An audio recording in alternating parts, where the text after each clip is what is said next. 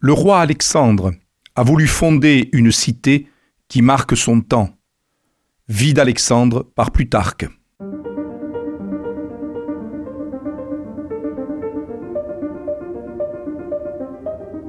Les fenêtres de l'histoire avec Philippe Foreau. Pendant les guerres qui ont opposé Alexandre le Grand en Empire perse, le roi macédonien, descendant les côtes de la Palestine, est entré en Égypte. Il a toujours été fasciné, comme bien des Grecs d'ailleurs, par la culture, la tradition, la religion grecque, euh, égyptienne.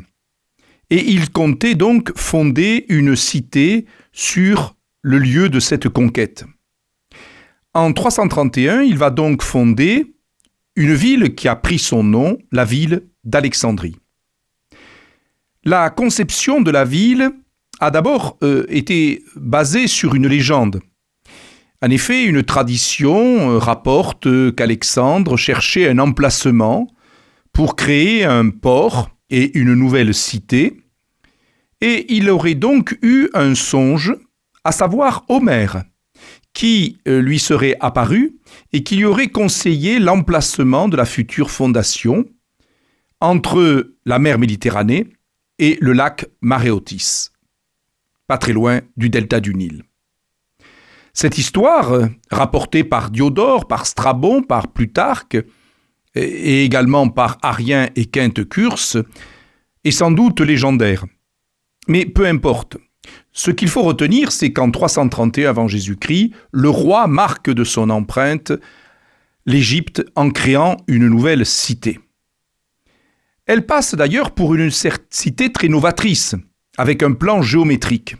À vrai dire, ce n'est pas la première cité euh, dans le monde antique qui a connu ces plans très géométriques. En effet, la ville de Milet en Asie mineure avait été euh, reconstruite sur ce principe. Et par la suite, euh, les cités romaines fondées ont adopté ce plan adamier. Il n'en reste pas moins vrai que euh, cette cité d'Alexandrie va prendre une ampleur considérable et va être une des plus grandes villes du monde antique.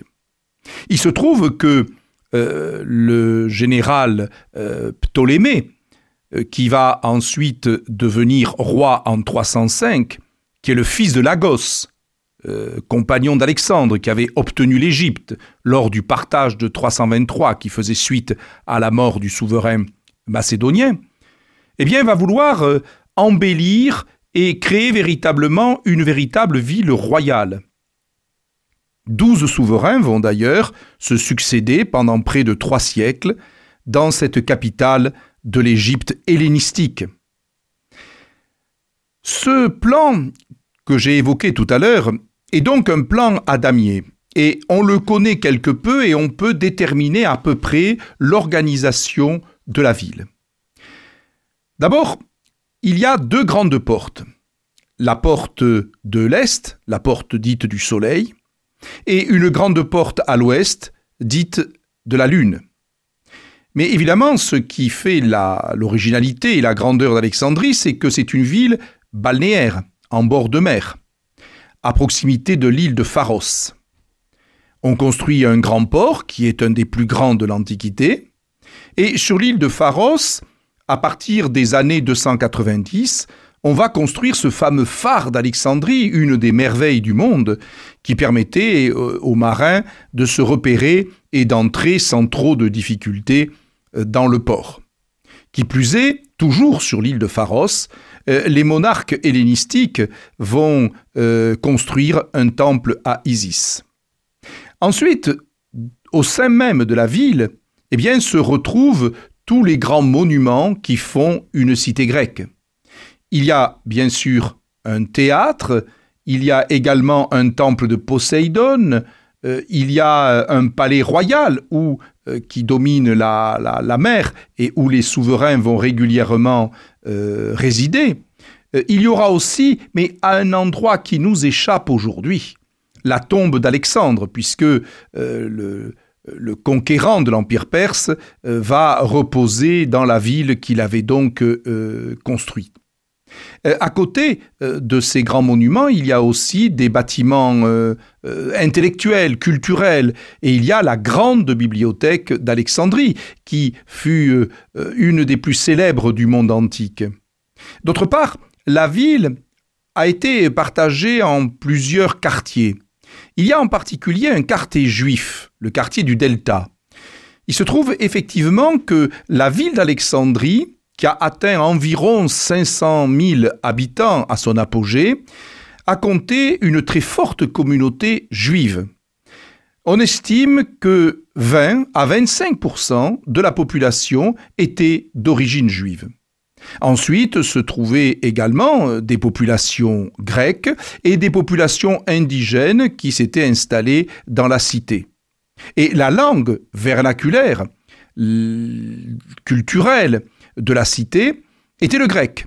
On parle grec à Alexandrie et n'oublions jamais que les souverains, l'Agide ou Ptolémée, euh, la dynastie des Ptolémées, ce sont des Grecs et qui se sont impliqués dans la culture égyptienne, qui ont été présentés comme les nouveaux pharaons, mais qui finalement sont de culture grecque.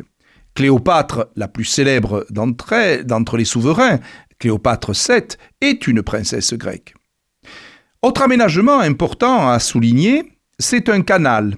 Un canal qui part du fleuve Nil, qui va longer les rives du lac Mariout au sud de la ville et qui vont atteindre le port de Nostros, qui était euh, un port euh, à l'ouest, au sud-ouest du grand port construit précédemment.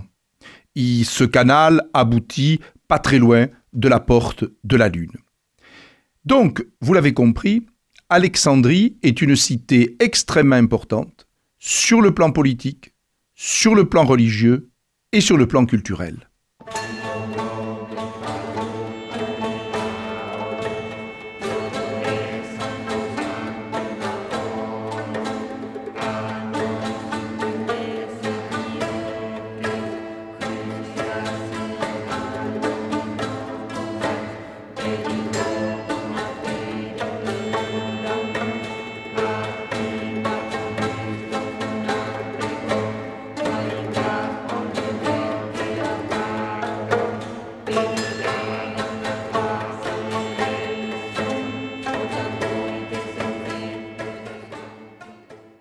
Un instant sur la bibliothèque d'Alexandrie.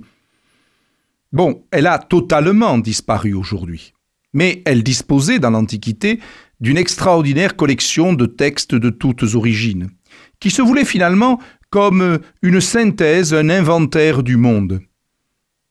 Il y avait des livres de mathématiques, de géographie, d'astronomie, des textes littéraires, des textes scientifiques, on trouvait des écrits d'Euclide, d'Ératosthène.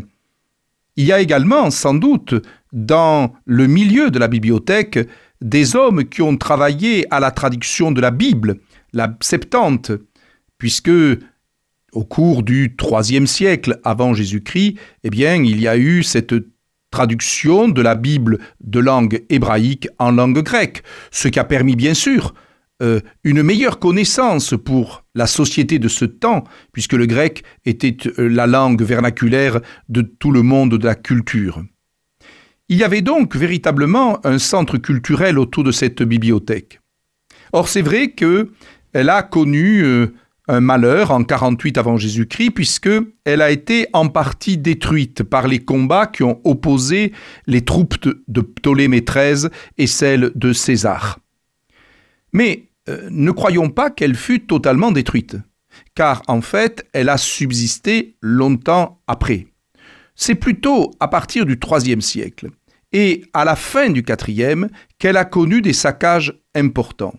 En effet, il y a eu en 298 euh, des émeutes contre l'autorité euh, de l'empereur Dioclétien et au cours de l'émeute, la bibliothèque a été en partie saccagée. Euh, ensuite, il y a eu aussi euh, les chrétiens qui, euh, dans la deuxième moitié du IVe siècle et au début du Ve siècle, ont détruit de très nombreux textes qu'ils jugeaient profanatoires et qu'ils jugeaient dignes des païens, mais pas de la nouvelle civilisation qui était en train de s'établir. Donc des patriarches d'Alexandrie, comme Théodose l'empereur et Cyril, eh ont décidé de détruire euh, en grande partie le contenu de la bibliothèque.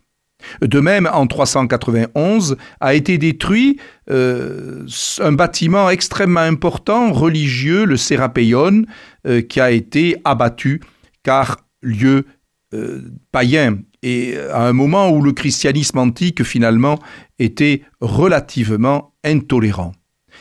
Cette ville d'Alexandrie a donc été, vous l'avez compris, une ville extraordinaire pour le monde antique. Mais elle était aussi une ville agitée. L'autorité romaine qui s'y est installée après la défaite de Cléopâtre et sa mort en 30 euh, avant Jésus-Christ, eh a eu des fois du mal à maintenir l'ordre dans la ville. En particulier parce que il y avait des conflits entre la communauté juive et la communauté grecque. Euh, les préfets nommés par Rome étaient d'ailleurs euh, euh, non pas des sénateurs, mais des membres des classes des chevaliers.